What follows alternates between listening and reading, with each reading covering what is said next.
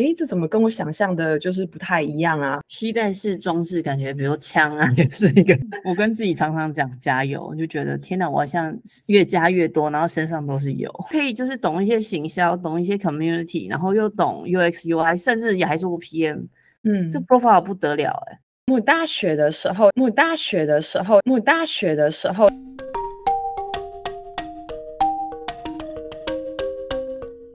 Hello，欢迎来到 Zebra Talking Bar，大家一起讲。我就是 Kelly，你今天好吗？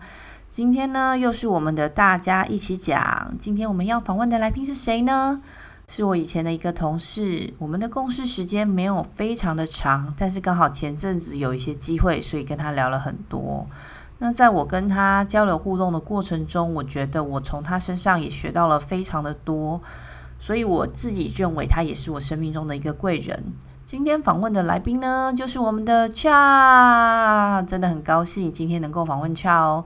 那我们请 Cha 跟姐妹欧北共的听众打一声招呼吧，也做一下自我介绍哦。嗨，大家好，我是 Cha，然后今天很开心，就是 Kelly 邀请我来他的 Podcast，我本身也是个听众，这样。那呃，我简单的自我介绍一下，就是呃，我过去几年是在。呃，软体业担任 UI UX 的设计师，后来在大概前三年的时候转职到产品经理这个工作，也就是因为那份工作，呃，我才认识了 Kelly，我们当时是同事这样。现在的话，呃，我目前就是自己接案啊，呃，做设计的状态，然后同时间呢，啊，呃，我也在准备要转职做 Life Coach 这样。讲到烧虾是太紧张了是吗？有烧虾吗？有一点点烧香啊，真的啊，这样会不会比较有磁性？没有，我觉得非常的棒，不用啊，这样就很好。那如果你是第一次听到我 podcast 的朋友呢，这个频道是我自己对生活健康、家庭主妇、熟女话题到职场五十三的分享，也可以追踪我的 IG Kelly Chen 点 CO，跟我一起交流互动。那我们就开始吧。我想要先问一下 Cha，学校。一开始的那个科系是什么样子？因为之前我们有聊到，就是你的你的 UI UX 呃的学习其实是跟学校有关。那可不可以跟大家分享一下你你你选择科系，然后为什么？那毕业的时候你找的方向是什么？找工作的部分？呃，我我大学的时候其实是就读那个台科大的工业设计系这样子。然后，呃，当时我在念书的时候，其实我就已经发觉，我毕业之后并不想要从事就是工业设计这个工作这样。但是我也没有知道说，哦，我到底想做什么，所以我就是有点像是啊，呃，走一步算一步这样子。对，那，呃，毕业之后呢，我就开始找工作了嘛。那这时候，呃，其实是一个非常职场小白的状态，就是其实我也搞不太清楚。对，然后我就呃辗转到了一家算是家族企业，在做塑胶外销的设计品，就是类似厨具啊、呃餐具这一类的。其实我当时加入这家公司的一个动机是，呃，我想要学习做行销。那做着做着就发现，哎，这怎么跟我想象的就是不太一样啊？然后呃，家族企业我根本没办法接受啊，这到底什么工作环境这样子？对，所以我有点像是。呃、uh，trial and error 就是试错的去方式去看到底自己呃不适合什么，因为我并不知道自己喜欢什么，所以我只好用这种呃有点像删去法的做法这样。那后来试错之后嘞，离开这家公司之后呢，呃，我就去小旅行了一下，回来一边做的接着设计的案子，但是还是不太清楚自己到底想做什么工作这样。哎，我觉得很好哎，就是出去外面走一走，其实可能有不一样的想法。那一五年的时候，我觉得在台湾，呃，社群行销经营算是刚起步吧，所以那时候非常的 popular 这样子。那我就加入了一家呃很新的公司，老板非常年轻，然后就学习做呃数位行销、社群经营这样。也是在那份工作，我有机会接触到软体，就是要做呃网站啊，或是 apps，然后有点算是开启了我。对 UX 的一个世界这样子，然后我就很喜欢，就非常投入，就开始啊、呃、参加相关的社群活动，然后学习，然后最后也有成功啊、呃、转职到相关的产业这样子。OK，但是你自己是先挑去做行销，然后再去做 community 社群，然后再去做 UX UI。没错，绕了一圈。为什么为什么会这样转折？不能直接从 工业设计直接转 UX UI？呃，其实是非常适合的，就是学校也有一些资源，我们也有相关的老师是在 UI UX，是还算蛮有专业跟名气的这样。但我觉得当时的我可能，呃，也还不太清楚自己是不是那么想要做 UI UX。当时反而是觉得，哎，是不是行销比较有趣啊？那我先试试看好了。所以也是这样，真的去做了之后才发现，哎，行销不是我的真爱耶。我觉得 UI UX 比较是，所以我才最后才有机会再转职过去。那你在学校的时候没有那么确定想要做的东西，不会觉得，哦，那我念这个干嘛？哦，好，这个问题我当时肯定有问过我自己，就是 因为设计系也不是一个啊、呃、非常轻松的科系，就是它是一个非常糙的，就是我们有点有时候就是有点没日没夜的在都在工厂里面就是做模型这样。我觉得这个设计系的人应该非常有共鸣。那我当时是觉得说学设计，它让我就是学到，我觉得是一个处理问题的一个态度，就是做事情的一个态度，因为可能我在。啊、呃，念设计以前，我也是一个中规中矩的学生，遵循这个升学管道，好好念书。那也很习惯这种啊、考呃用考试的方式来评量自己的表现，这样。那因为考试的方式通常都是有标准答案的，就是我只要呃熟悉这个领域，我练习，我就通常可以有不错的就是考试结果这样。对，那可是念设计。不不是这样的，就是设计系他会很鼓励学生们去呃思考问题啊，或是去算是呃培养我们的呃批判性的呃呃态度，就是觉得说你应该要去啊、呃、去怀疑或质疑每一件你看见的事情，它可能嗯、呃、并非如此，或者是它不应该如此。对，所以我觉得他反而是去培养了我看世界的一个角度，这样。看世界的角度看起来超厉害，那是怎样转变？从从什么东西变成什么东西？在念设计系的时候，我们可能就会比较鼓励学生去思考。比如，我举个具体一点的例子好了。呃，我记得，呃，手机我们不会直接讲说这个东西是手机，我们会说哦，请你设计一个呃携带式的装置。他会用这种比较 general、比较有弹性的词来讲，可是。所谓的替代式的装置，不见得是手机啊，可以是任何其他东西，就是看你自己去思考跟定义这样。所以我刚刚指的就是可以跳脱框架，没有标准答案，呃，有点像是去重新定义一些事情，或者是呃我们很习惯的一些呃用语这样子。替代式装置感觉，比如枪啊，也是一个替代式，你可以这么说啊，哎，蛮有趣的哎，我觉得就是那个规范到思考或者是批判能力，这个是的确我们。很多时候没有办法看到的，或者是自己可能也不不觉得，因为教育其实就是一个洗脑过程，然后我们就不断的说，哦，你就是要 follow 这件事情，然后你重新就等于你好像上了设计课之后，你学习了叛逆的能力，有点算是，但是你是后来才回顾，觉得哎，其实不错，其实还蛮好玩的，因为而且尤其是到工作后，就觉得哇，天哪，那以前学生时期能做的专案，根本在。出社会之后是很难接触到的，然后后来朋友介绍才去做社群。你是一个什么样个性的人啊？哦我觉得自己还算是一个比较比较有有弹性的人吧，就是比较开放一点，可以接受不一样的想法这样子。然后，可是我觉得我自己喜欢的东西比较非主流，所以当我在做社群的时候。我比较难去写出跟大众比较有共感的内容，这样子啊、比较大众的行销可能就要另外学习了。我觉得，哦，这个跟你刚刚讲到那个呃，在设计系学习的一些批判能力有关吗？我觉得比较像是我本来的个性就是比较有点叛逆的，就是我很讨厌刻板印象啊，嗯、或者是说贴标签啊，你可能是女的或男的，嗯、所以你一定怎么样这样。这是我本来就没有那么的信奉的一个精神。那当我念设计又老师又在训练我们的批判性思考能力的时候，我觉得他反而是去加强我这块的信念。可能我就不会再不会自我怀疑，就会觉得对我的想法是对的。哦，那你可以做那个啊，就是非主流的行销或者是社群。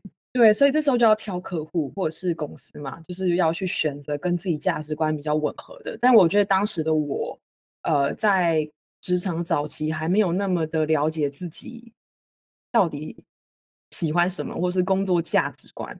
对啊，我甚至可能觉得说，工作价值观可以被改变的。就比如说，我可能本来相信 A，不相信 B，但是因为我去了这家公司，他相信 B，所以我可以洗脑我自己。对，我当时可能还会觉得，呃，我自己可以有这个弹性，但最后发现不行。哎，我觉得你对自己非常了解，也很认识自己耶。对，但是我觉得我也是，就是用生命经验换来的。所以你这样子花了多少时间？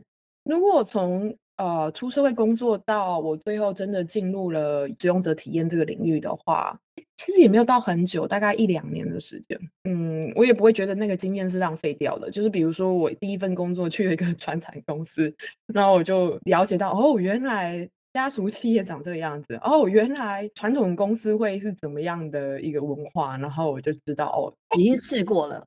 对，error，你刚刚讲 try 了，try error 了，对。error，所以这个选项可以拿掉了，此路不通。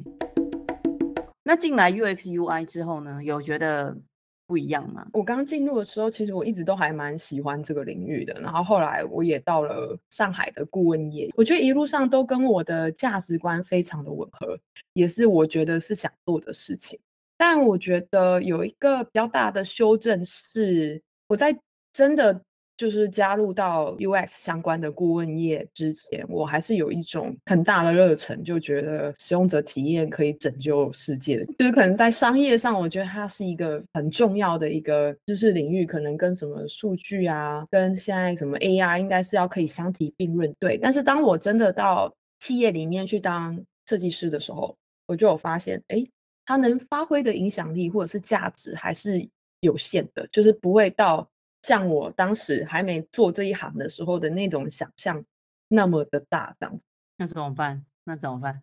一路做，我也会有一路上的调整嘛。比如说，我可能啊、呃，因为工作上的经验，然后接触到更多的客户，我发现客户们他们呃商业要成功，其实要考虑的因素有很多，可能他的营运的策略啊，他一开始的商业策略啊，他的定位啊等等的，或是他嗯的技术能力。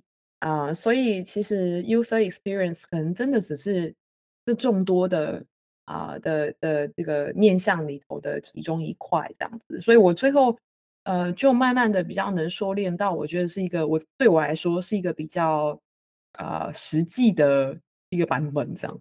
对啊，我觉得在在一开始，因为你的工作职涯里面转换的时候，因为你很快知道了每一个部分。所以，当你真的 landing 到 UX UI 这个职位的时候，就很像第一个工作，真正要开始做的那种感觉，就会有很多想法，你对他期待可能也会相对再高一些。嗯，是的。那你之后呢？你做完 UX UI 之后，怎么又跳转了？我大概在做 UI UX 做了差不多快三年的时间，然后我就发现说，哎，就比起找出对的问题跟提出好的解决方案，我更偏好前者。然后我就开始呃想象说，诶，那在这个公司的组织里头，谁比较会做这件事？然后我就发现是产品经理。那我就开始去研究产品经理这个职位啊，然后啊、呃、去看他的呃课程啊，去也有去上他课程啊，或者去问一些有相关经验的前辈们。然后我当然也有去观察一下我公司里头的产品经理。对，那我才决定要再转职做产品经理。诶，那转过去跟你想象一样吗？确实是，我觉得他确实是做的事情跟我当时想象是一样的，但是我没有啊、呃、亲身经验过做产品经理这个职位嘛，所以当我去做的时候，我就发现，哇哦，这个真的是一个不容易的工作，因为定义问题只不过是你众多任务中的其中一个，因为你要花好多时间去跟。呃，不同部门的人沟通啊，协调啊，然后经常可能都是一个处在多工的状态，因为你要同时思考不同的事情。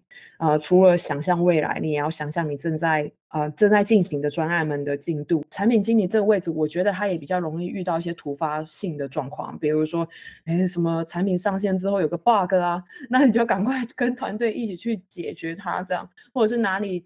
呃，有人操作你的产品，有一些想法，他就来找你这样子。所以我觉得产品经理他是一个相对呃，我自己在做设计的时候，是一个更容易被打扰的职位。你一直被人家讲说，哎、欸，这里出问题，那里出问题，因为你一天到晚都得要找问题，这样解决它。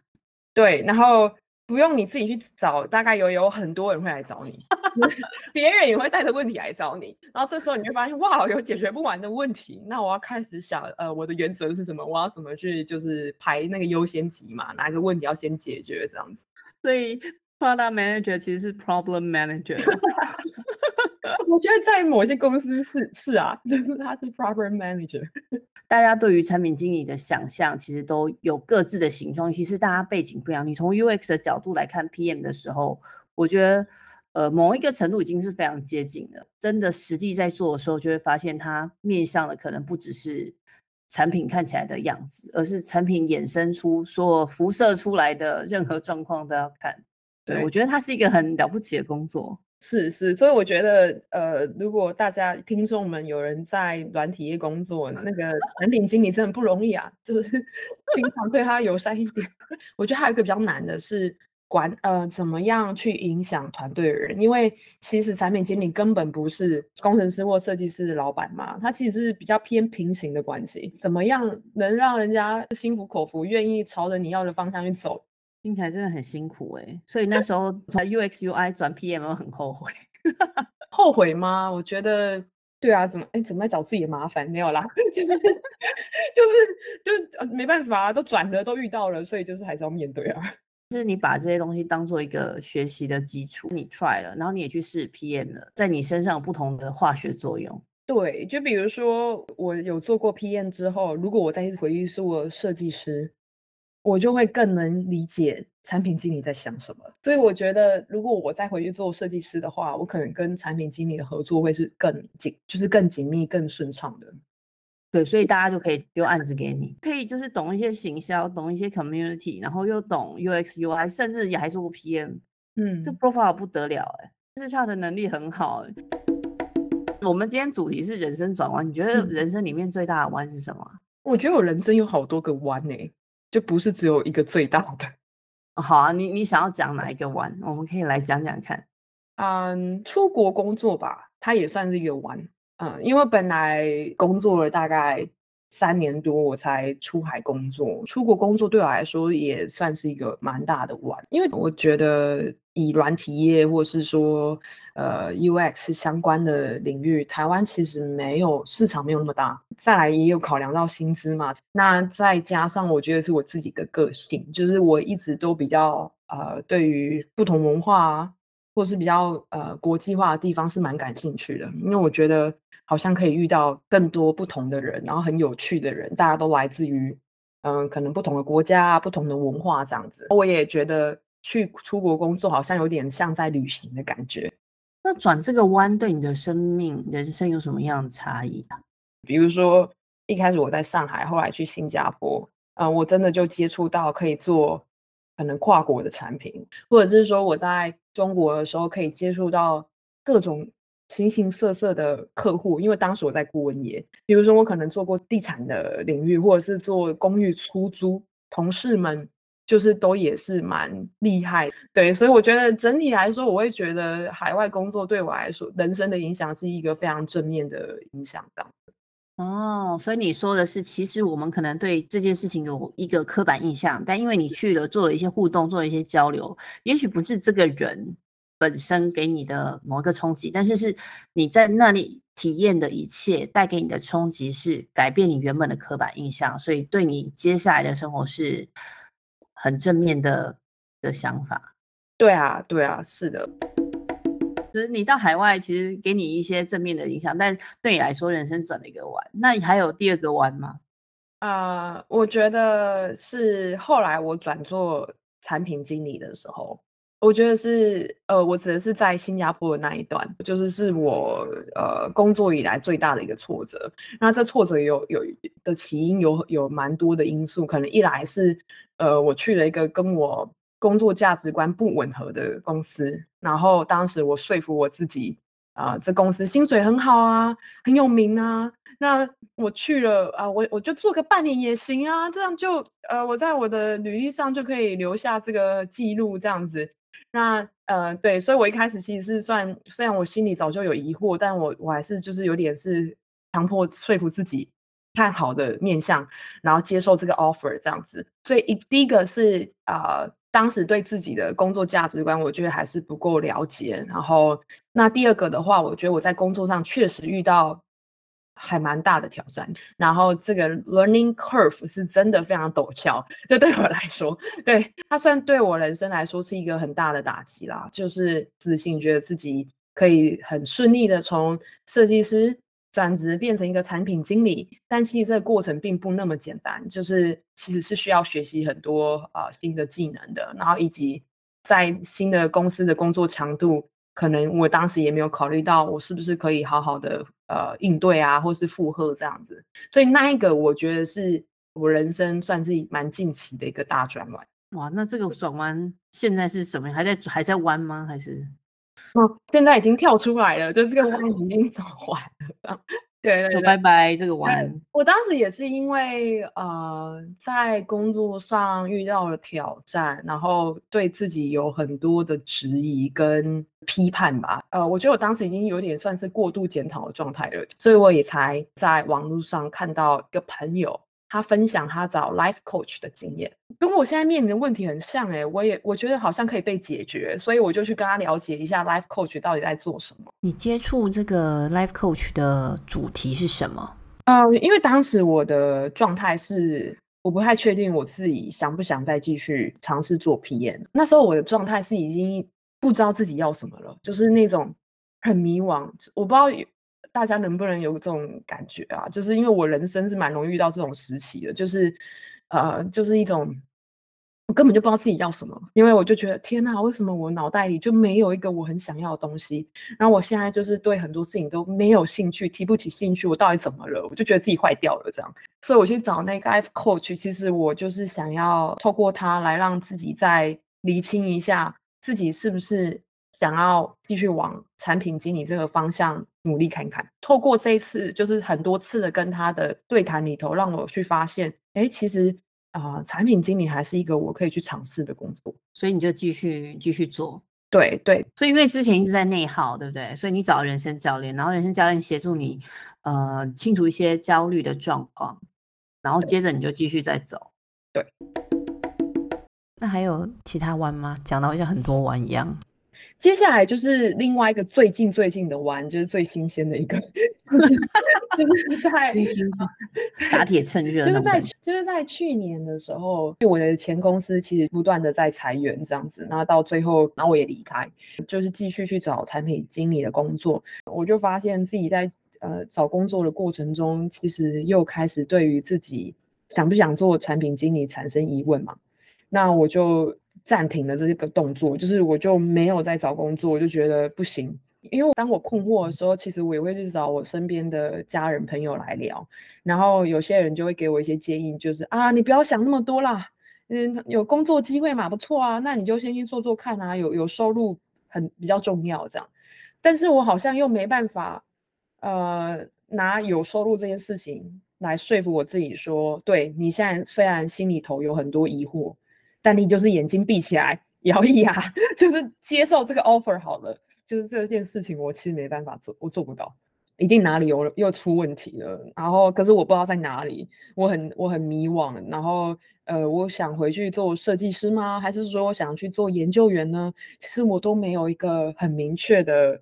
那个答案就是我没有一个很明确的动机，就是说对我就是想做那个工作，并没有对，所以我就大概这样飘着飘着飘着，就是看看一些书啊，试图去看能不能帮自己找到方向这样子，但其实效果都还蛮有限的。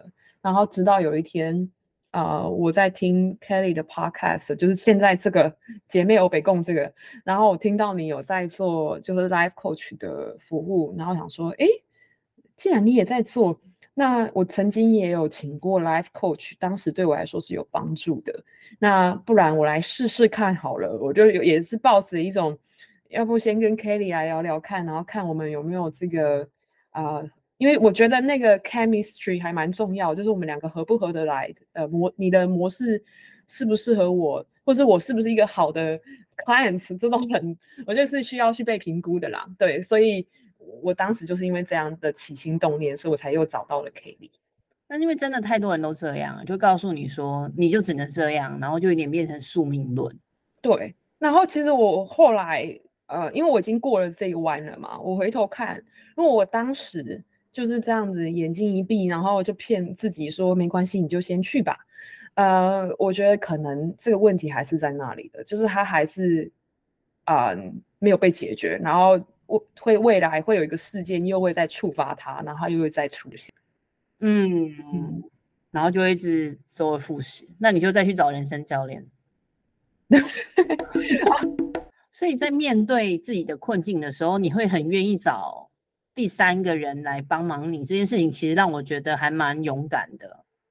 好，真的吗？对我来说是、嗯、算倒还不是太难的事，因为我自己是很很不喜欢就是。一个人一直在那边打打转嘛，就是我知道自己一直在重复那些问题，可是我又没办法救我自己，就是我就是我看不到我自己的盲点，所以我需要一个外面第三个人的，就是有一个新的视角来看我到底发生了什么事情。对，而且自己在那边耗内耗这件事情很伤身又很伤心。对，然后可能又解决不了问题，时间成本又一直流失。是，如果你今天就是再重新想象一下，你在你下一个。人生的里程碑好了，因为我觉得你的每一个弯都是一个，我觉得非常精彩。嗯，就是如果你遇到你下一个里程碑，你会对自己说什么？好，这跟我个人的生命经验有关嘛，因为我比较容易是遇到迷惘的这个问题。对，所以我觉得我给下个自己在人生转弯的处的时候，呃，我会对他说，就是当你迷惘的时候，不知道自己到底想要什么东西的时候，记得要放过自己。然后去做一些能让自己获得能量的事，就是那些自己曾经热爱的、喜欢的事情，然后把能量一点一滴的累积起来。这样的话，你的脑袋才会有空间跟灵感，可以产生想法，然后以及重获力量去面对接下来的人生挑战。就这样，加加油，这样。对。我跟自己常常讲加油，我就觉得天哪，我好像越加越多，然后身上都是油。好，然后我非常感谢 Cha 今天来前面围跟我跟我一起冷消围，然后相关的个人作品网站啊、IG 账号、社群网络，所有的链接我都会放到我的资讯栏。就是如果听众里面呢有人需要。开发网站或者是开发 APP 的设计服务的话，也可以跟 Cha 联络哦。然后希望有更多的人来尊重他。谢谢大家，谢谢 Cha，谢谢，谢谢 Kelly。今天跟 Cha 聊天真的很开心，因为我们以前上班的时候啊，有一些接触，但是其实不是很熟。那节目开始的时候有提到嘛，因为我们是就是有一些机会聊天，有一些共同的话题，才会发现，哎，其实我们频率很近，还有很多的共同点。像是我在当产品经理的时候啊，我非常希望能够多学习一些 UX UI 的能力，但 Cha 则是相反，他是从 UX UI 转折成为了产品经理。更奇妙的是，我们在人生教练这个角色相遇。那今天 Cha 在分享的时候，我一边就回想着之前在教练课程时候的一些场景，我发现 Cha 真的就是拥有非常棒的独立思考能力，还有自我意识。这是一个非常厉害的能力，像他自己在分享，他察觉自己的人生中比较大的转弯，比如说他绕了很大的一圈，成为设计师的历程，或者是他在海外工作的经验，或者是现在他正在体验过去的一些点点滴滴到现在的一个状态。我自己听下来，我觉得听到更多的是他的勇敢，他从刚出社会时候的茫然，工作一段时间之后的迷惘。重新整理自己人生之后，还是有自自我怀疑，到逐渐找到方向的一些追求，这些都是需要无比的勇气，才能一步步走到他现在的样子。而且他其实真的非常清楚自己的个性、自己的偏好，不断在观察自己的状态，知道自己需要什么。所以，这样子的能力累积下来，当他在不同的人生转弯处时，他可以无所畏惧的去面对自己的困境，去寻求解决的方法。我也很幸运，呵呵，成为 Cha 的人生教练，在他人生的转弯处去陪伴他，提供一点点的协助。当然，每一个人在面对人生转弯处的态度都不一样。Cha 是不断的去检视自己的状态，不断的调整，就像是设计思考 （design thinking） 的 iteration。他秉持着非常开放的心态，非常坦诚的面对自己，所以到了人生中不同的阶段，能够更弹性的去接受不同的贵人给予的指引跟协助。他也跟大家分享了自己在人生下一个转弯处要学习放过自己。这部分呢，我觉得是一个大智慧，因为我们太过习惯要把东西做到最满，但往往不小心自己耗损过多，身心就不平衡了。不管人生转多少的弯，就像 Steve Jobs 说的，把 CHA 这些经历过的各种人生轨迹串接起来，每一个点点点都串成最好的现在的 CHA。在听姐妹有北控的你们，也可以做到的哦。真的非常感谢 CHA 的时间跟分享，我非常喜欢，也觉得很幸运的可以认识她，一个不只是有美感，更是有深度且不断进步的一个女生。也希望大家透过 CHA 的故事，给自己多一点点的力量，勇于面对挑战，创造自己要的生活。最后，我想说的是，我真的非常感谢你听到了这里，你愿意花这么多的时间聆听，真的很让我感动。如果你喜欢这集的节目，又是觉得姐妹为共能带给你一点点的温暖或者是帮助，希望你能到 Apple Podcast 给我五星评价，或者是留言写信给我，这是能让我继续创作的动力哦。我也会继续的透过姐妹为共这个频道跟大家一起学习成长，希望可以连接世界不同角落的你们。我是 Kelly 教练，推广善的循环，我们下期再会，拜拜。我可以分享一下，就是 Kelly 跟我之前的人生教练有一些蛮大的差别。一个是当时其实我来找 Kelly 的时候，就是 Kelly 给了我一些看似跟我想解决问题没有直接关系的的小任务，但事实上我去做了之后，它似乎都让我变得比较有能量。呃，另外一个的话，我觉得我 Kelly 带着我花了好多时间去复盘，去 review 自己的。人生状态，我觉得这个对我来说也非常的有帮助，就是让我比较清楚说我呃我未来想去哪里这样。对，那还有另外一个我也觉得很想跟大家分享的是，我们做了好多不同的事情，那这些事情累积起来，就让我重获了能量，然后找回自己的动力这样。我正在招募二十名志愿者参加二零二四我可以新生活运动教练陪跑体验。只要你能以开放与愿意的态度，透过四十五分钟到六十分钟与教练的对话，我会陪伴你一起完成你的目标。请完成线上问卷后，我将联络你确认时间。有任何问题也都可以私讯我的 IG Kelly Chen 点 CO 哦。